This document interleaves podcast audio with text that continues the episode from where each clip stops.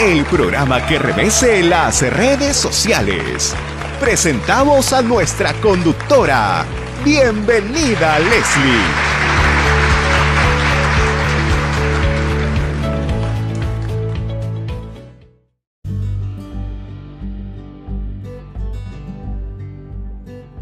Muy buenas tardes amigos, soy Leslie Yacas en la edición extraordinaria de Entérate con Leslie.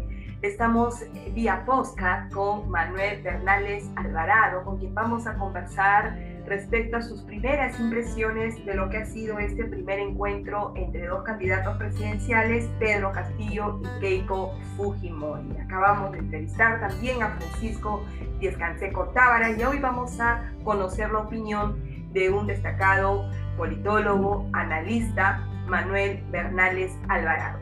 Muy buenas tardes. Bienvenido, Manuel, al programa Entérate con Leslie. Gracias, Leslie, a tus órdenes.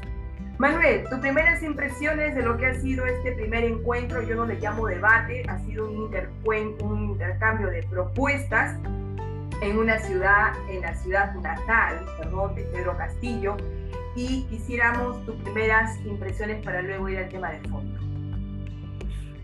Bueno, efectivamente, no ha sido un debate. Yo le he llamado desde hace días atrás tanto a las personas que pretenden neutrales, otros que están en favor de Keiko y otros que están en favor de Castillo. A todos ellos les he dicho que eso iba a ser una puesta en escena, algo así como esas escenificaciones que se hacían en la Plaza Mayor de Lima años atrás.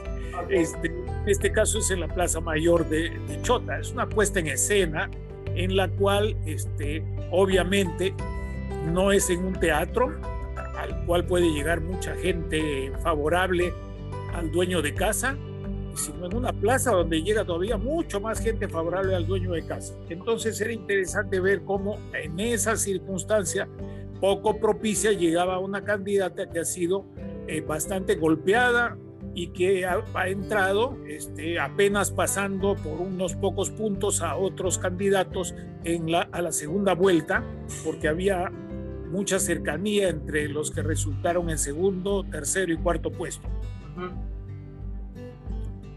Bien, y en esta puesta en escena, y como tú lo has llamado, Manuel, eh, ¿qué vamos a rescatar en esta escena, en este intercambio de propuestas? ¿Qué te ha parecido bueno, la propuesta de Pedro Castillo? ¿Tú crees que él ha ido a, a plantear propuestas, medidas concretas o simplemente... Bueno, yo no, te voy, no a... te voy a decir, yo quiero responderte más bien de lo que yo he visto. Lo que yo he visto es, te, te lo puedo resumir sinceramente de la siguiente manera. A ver.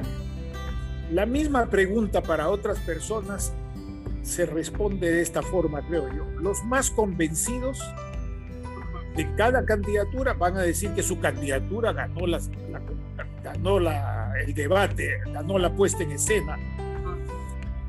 Sin embargo, yo veo que el hilo del conjunto de mensajes de Keiko Fujimori fueron mejor dirigidos a convencer a algunos indecisos y quizás al ganar a algunos otros más. Mientras que el discurso, el hilo del discurso del, candidato Castillo ha sido una reiteración literal prácticamente de los mensajes dirigidos solamente a los suyos, solamente a los suyos, porque ya con ese mensaje, con ese mismo mensaje llegó a, esta, a estos resultados, o sea, consiguió la primera minoría en la primera vuelta.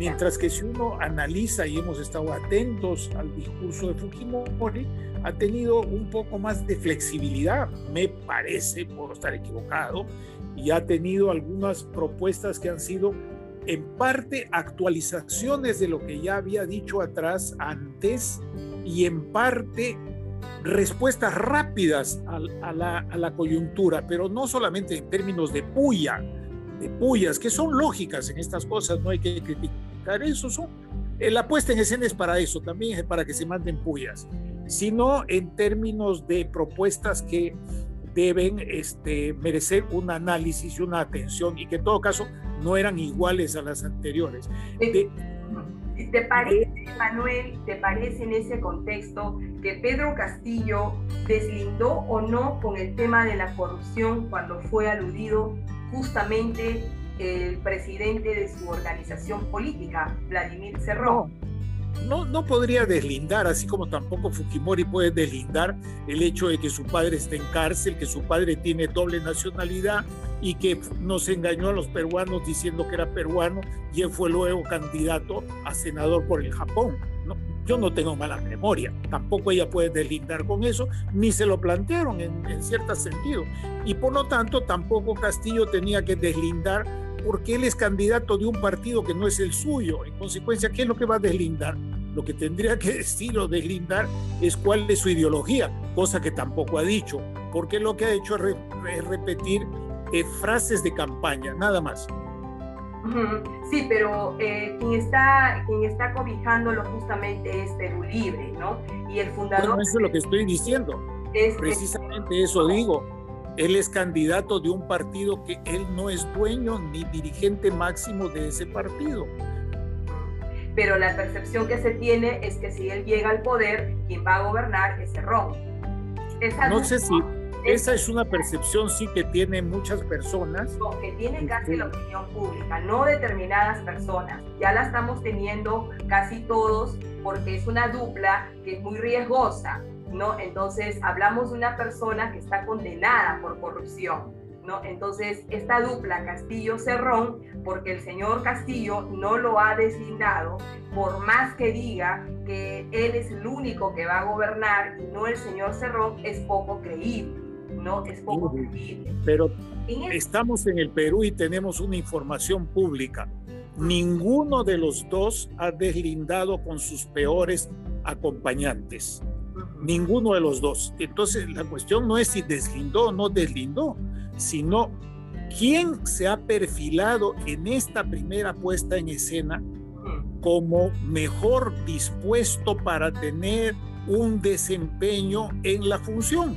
Y me parece que en eso la señora Fujimori en esta presentación ha estado bastante mejor que Castillo. ¿Crees tú, Manuel, que en esta puesta en escena, eh, el, digamos, eh, en este hilo de, análisis que estás haciendo, que digamos que la que mejor puesta en escena ha sido la señora Keiko Fujimori, eh, en ese sentido, ¿crees tú que escuchando a Pedro Castillo, que desde mi punto de vista, eh, y eso lo hemos conversado con Francisco de Canseco, también hemos intercambiado algunos, algunas opiniones, digamos, se aleja de un sistema democrático o sea, empieza hablando de una asamblea constituyente, empieza hablando de un referéndum, empieza nuevamente eh, aduciendo un sistema de elección popular para elegir a los jueces, a los fiscales, eh, un poco resaltando un sistema eh, comunista, un sistema chavista, ¿no? Discúlpame, pero no es así. Las instituciones a las que él ha mencionado son instituciones que existen en muchísimos estados democráticos, incluso en monarquías constitucionales y en estados en los cuales la gente elige los circuitos fiscales como en Estados Unidos. El asunto no es ese, mi querida Leslie. El asunto es que él plantea cosas que no se pueden hacer si no se respeta la constitución.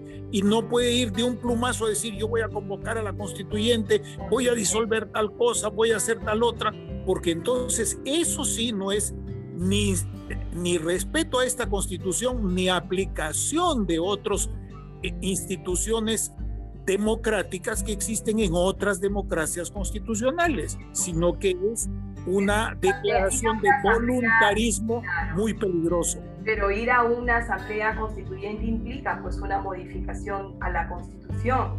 La constitución dice cómo tiene que ser modificada. Él no puede, nadie puede decir yo convoco a una asamblea constituyente porque vive en un país que tiene un Estado de Derecho estas elecciones se hacen de acuerdo a esta constitución y esta constitución indica cuál es el camino para que pueda ser reformada, que no es ningún decreto de convocatoria constituyente ni ningún decreto de convocatoria a referéndum.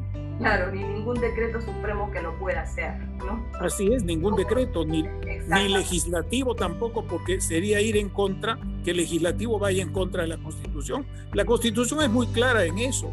Y si el señor Castillo ganase y tuviese una mayoría, pues tendría que seguir el camino a la Constitución, porque si no se pondría fuera de la ley.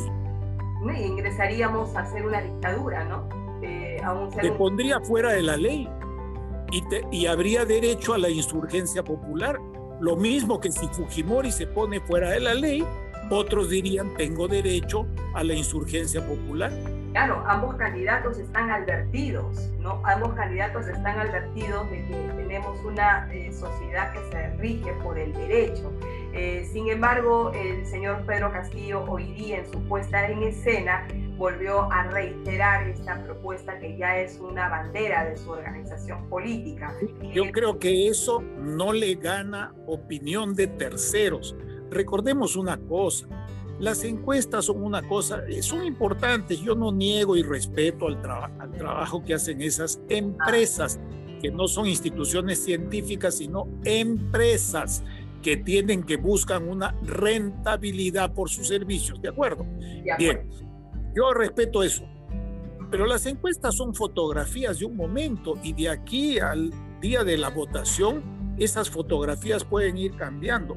Entonces, ¿cuál es la estrategia? ¿Quién va a ganar? Yo lo he dicho hace meses, Leslie, te lo, lo he conversado, me parece, contigo también. Va a ganar quien sume mayor cantidad de votos válidos.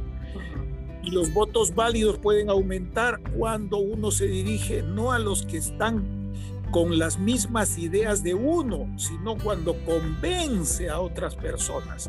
En esta ocasión, mi impresión muy personal y respetuosa de cualquier otra es que la señora Fujimori se ha dirigido más a otras personas que solamente a sus convencidos, mientras que el señor Castillos ha seguido dirigiéndose fundamentalmente a sus convencidos, pensando que son la mayoría porque estarían representados en los resultados de las encuestas que se han publicado y de los primeros resultados de la primera vuelta, que sin embargo son únicamente resultados de primeras minorías.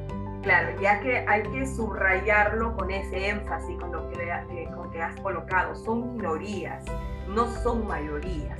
¿no? Entonces eso es algo que tenemos siempre que subrayarlo, ¿no? Porque por ahí se han dicho otras cuestiones eh, al respecto que no son ciertas. En esta Mira, te doy un, e, me permites un ejemplo. Yo he estado viendo en el otro teléfono que me han prestado qué opinan las redes castillistas, por así decirlo. Todas esas redes dicen que Castillo ha barrido. Y por otro lado, he estado mirando otras este, redes que son las redes keikistas. Y todas esas redes dicen que Keikisco, eh, que Keiko, perdón, ha barrido consecuencia, esas son las reiteraciones de creencias y de convicciones. Pero yo estoy en un plano no de propaganda, sino de estudio y de análisis y he empleado criterios y elementos objetivos de análisis que podemos ampliar si tú quieres con distintas unidades de análisis. Ejemplo, lenguaje verbal, contenido del lenguaje verbal. Dos, lenguaje actitudinal. Tres, ventajas que da ser dueño de la plaza. Cuatro, ventajas que, se, que da ser dueño de la policía y de la gente que ha facilitado la organización y así sucesivamente, con indicadores bien rigurosos.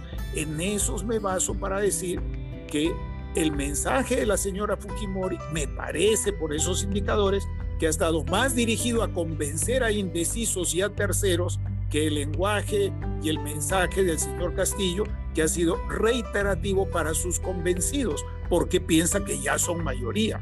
Quedó mejor plantada, mejor parada entonces la señora Keiko Fujimori en relación a Pedro Castillo en esta... Mi impresión es que sí, porque además tuvo una campaña en contra bastante grande, inclusive hasta el comienzo, yo no voy a decir el canal para no incomodar a nadie, pero un canal de un dígito estuvo señalando poco antes de que empiece la, puesta en escena, la obra de teatro, estuvo señalando que obra de teatro, dicho sea de paso, que pese a todo es buena para el país. O sea, es útil, hay que sacarle provecho. Estuvo señalando ese canal de un dígito que la señora Fujimori estaba eh, irrespetando porque no llegaba a tiempo. Incluso en, un canal de la, de la prensa grande que recibe contratos del gobierno central, como tú sabes.